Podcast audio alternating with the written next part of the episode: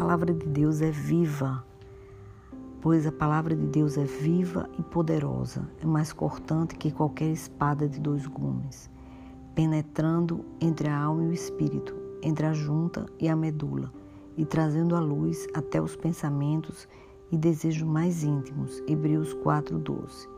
A palavra de Deus é como uma semente.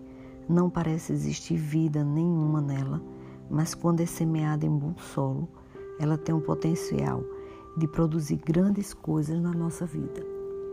Plantada no solo fértil do coração, a palavra de Deus reproduzirá a natureza de Cristo em nós. Ela é parte integral do bem-estar da nossa alma. E é ouvindo a palavra de Deus que regamos a semente da fé para que dê frutos de esperança. Em um mundo de más notícias, todo mundo precisa de boas notícias. A Bíblia é o Evangelho e significa boas novas, boas notícias. Quando acolhemos a semente da palavra de Deus, vivemos a plenitude do Evangelho.